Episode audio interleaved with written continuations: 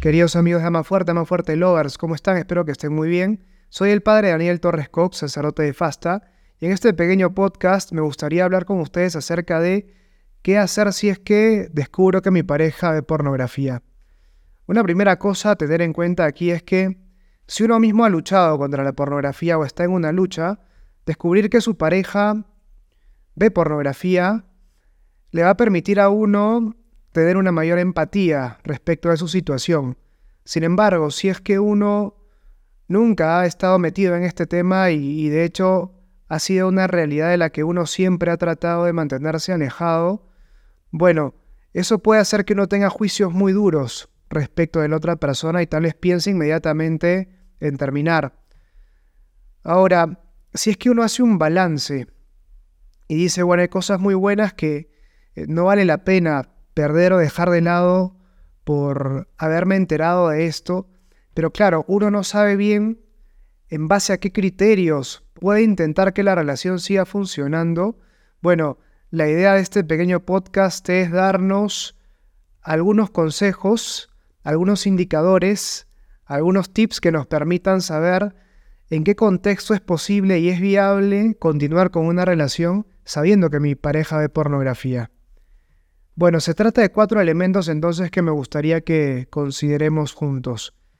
El primero de ellos, ¿qué piensa la otra persona, qué piensa mi pareja sobre la pornografía? Si es que no le parece que está mal, si es que trata de plantearlo como algo normal, todo el mundo lo hace, todos mis amigos lo hacen, incluso los enamorados de tus amigas lo hacen, o al revés, si es que la que ve pornografía es ella, o trata de justificar dicho comportamiento o minimizarlo de alguna manera, eso definitivamente no es una buena señal. Una respuesta favorable sería algo como, yo sé que está mal, pero no puedo dejar de hacerlo. Esto es importante porque manifiesta dos cosas. En primer lugar, que hay una actitud de lucha respecto de esta situación, lo cual es muy bueno. Y en segundo lugar, muy probablemente nos encontremos frente a un vicio o una adicción que va a requerir un tratamiento o una aproximación particular. De eso vamos a hablar más adelante. La respuesta ideal entonces es esta. Sé que está mal, pero me cuesta dejar de hacerlo. Con esa respuesta podemos continuar si a pesar de haberse ya planteado el tema o haberse eh, haber salido el tema a la luz, la otra persona no quiere abordar el tema o dar respuestas evasivas, eso tampoco es una buena señal. Lo ideal es poder hablarlo y que haya una expresión de que realmente es, como decíamos, es algo que está mal, pero me cuesta mucho trabajo dejar de hacerlo.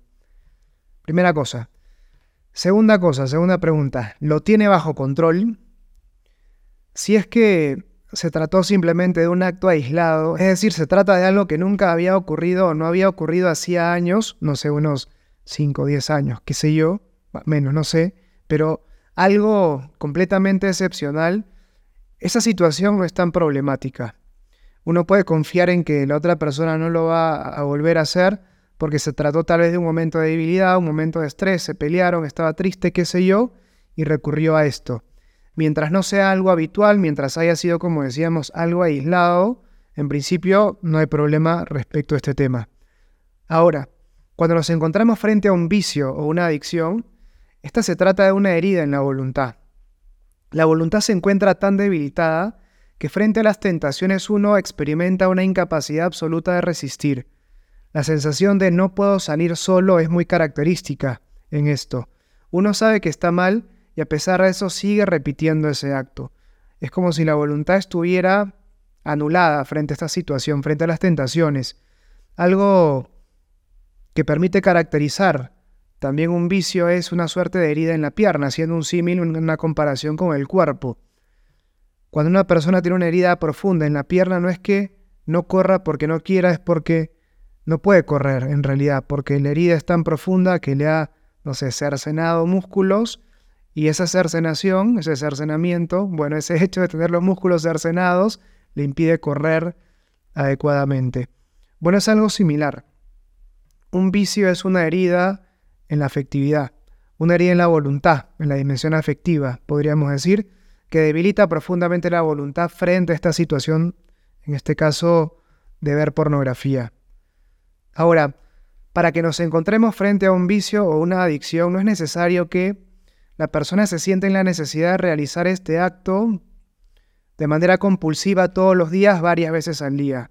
Si es que se trata de una situación como esa, esto muy probablemente requiere una atención profesional un psicólogo, un psiquiatra, pero si es que se trata de algo que se da una vez a la semana, una vez cada dos semanas, una vez al mes, pero siempre con esta sensación de imposibilidad de resistir y ya con cierta frecuencia, nos encontramos también ante un vicio o una adicción. No tendrá la naturaleza lesiva, destructiva de ese deseo compulsivo de hacerlo todos los días, pero sí nos encontramos frente a una adicción y así hay que verlo. Ahora, para entender mejor el problema es muy importante considerar que la edad promedio de acceso a la pornografía es de 13 años. Hay que tener en cuenta que para otros comportamientos adictivos hay una barrera legal que además es real de acceso, por ejemplo, un casino, ir al casino, por ejemplo, también eh, el alcohol, el cigarro, si es que uno, siendo menor de edad, trata de ir a un casino, no solo está la prohibición legal, sino que efectivamente hay alguien parado en la puerta del casino que me va a impedir acceder a él. Sin embargo, esto no ocurre con la pornografía. A lo mucho tendrás un disclaimer que dice tiene 18 años, sí o no, y claro, eso no es una barrera en absoluto. El tema es que entonces un adolescente, un niño, frente a un comportamiento tan altamente adictivo como es la pornografía, carece de herramientas para, para resistir, carece de protección real. Y entonces uno cuando ya tiene 18 años, 20, 22 años, se da cuenta de que esto está mal, se da cuenta de que esto realmente le hace daño, ya pasó la etapa del juego o de la diversión o de la exploración, si se quiere. Bueno, uno se da cuenta que tiene que remontar un vicio o una adicción que viene arrastrando o viene fortaleciéndose por 8, 9, 10 años o hasta incluso más lo cual es tremendamente difícil, tremendamente complicado. Ahora bien, si es que nos encontramos entonces en una situación en que la persona lo hace con una cierta regularidad, si es que la respuesta a la pregunta de si lo tiene bajo control es si lo tengo bajo control, esa respuesta no es satisfactoria en absoluto, porque frente a una adicción uno definitivamente no está bajo control, no está en control de la situación, no tiene las cosas bajo control. De hecho, generalmente uno tiene esa sensación de que todo se le escapa de las manos. Uno quiere resistir y no puede. Y decir que lo tengo controlado porque me pasa solo una vez al mes o me pasa solo una vez a la semana es una ilusión, no estás en control de la situación. Una respuesta favorable es, no estoy bajo control, no tengo el control de esto, necesito ayuda para salir. Esa es la respuesta que nos permite continuar con la relación. Primera respuesta positiva entonces, yo sé que está mal, pero no puedo dejar de hacerlo. Segunda respuesta afirmativa o positiva, es algo que no tengo definitivamente bajo control, necesito ayuda. Y tercera pregunta que hay que hacer para ver cuál es la respuesta es, ¿estás dispuesto a aceptar mi ayuda?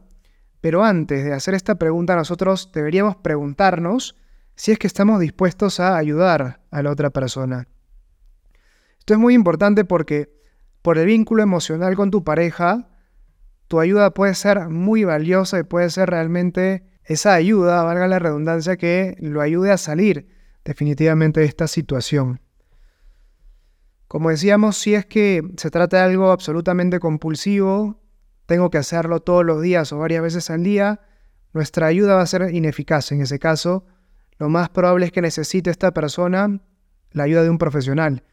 Pero si es algo que pasa una vez por semana, cada dos semanas, una vez al mes, nuestra ayuda puede ser eficaz en ese caso. Y ahora, esto además puede ayudar a fortalecer muchísimo la relación, porque del lado de la otra persona hay una gran apertura hay una gran confianza puesta en uno porque uno le abre, por así decirlo, a la otra persona, a su pareja, los aspectos más negros y vergonzosos de su vida. Es decir, estar luchando contra la pornografía no es algo que sea socialmente bien visto, es decir, es algo muy vergonzoso. Si es que alguien me dice, vengo de narcóticos anónimos o de alcohólicos anónimos, uno dice que bien, un luchador. En cambio, si es que alguien dice, vengo de, eh, no sé, sexópatas anónimos, si es que ese es el nombre, no lo sé, o por, pornoadictos anónimos, uno mira a esa persona como diciéndole, ¿qué pasó acá, no? O sea, no es algo como les decía que, que a uno le genere orgullo, incluso la lucha es muy vergonzosa, reconocer que uno está luchando con esto da vergüenza.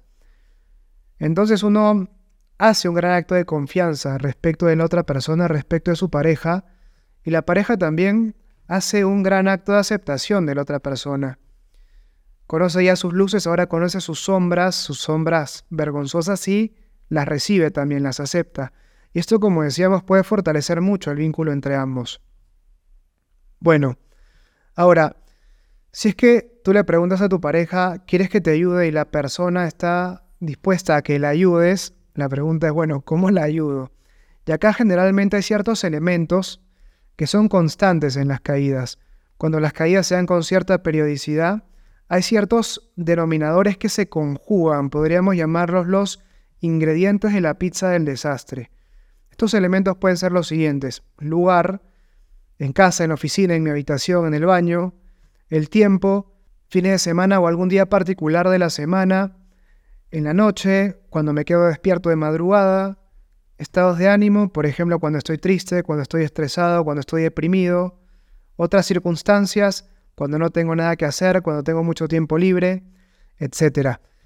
Generalmente para que se de esa situación en la que uno se encuentra incapacitado de, resistir o tiene esa sensación de incapacidad de resistir, todos estos elementos se alinean de una determinada manera.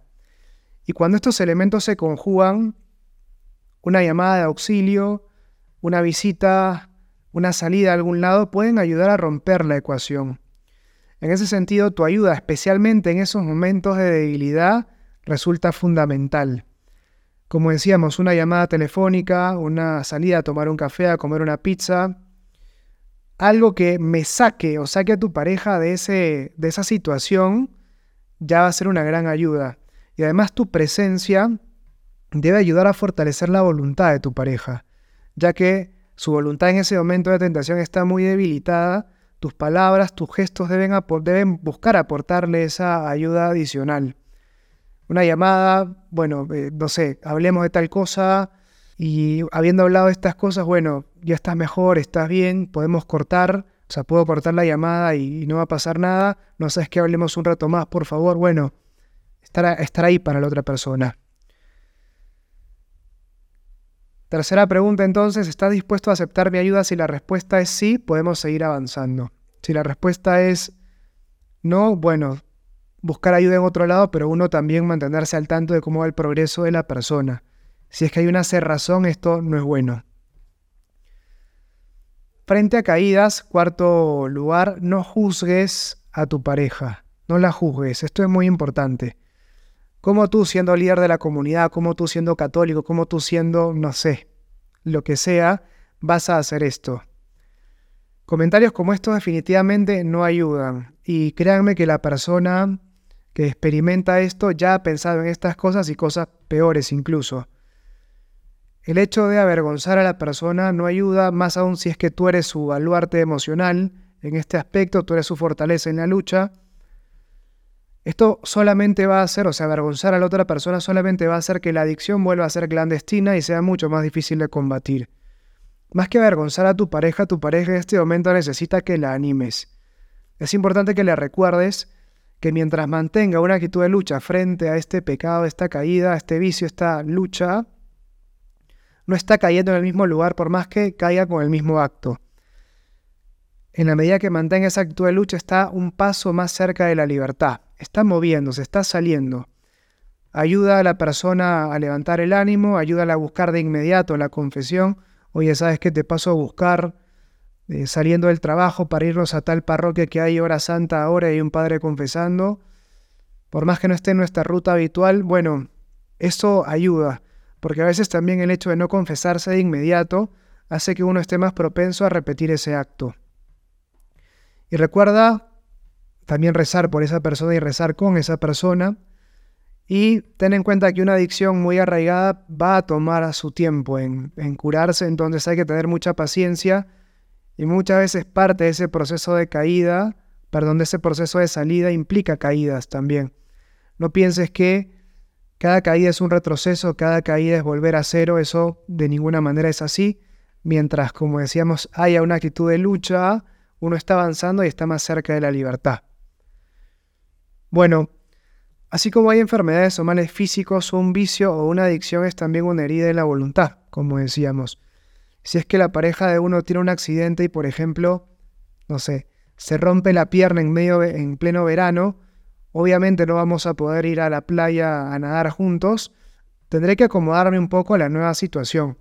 Bueno, algo similar ocurre respecto de este vicio esta adicción.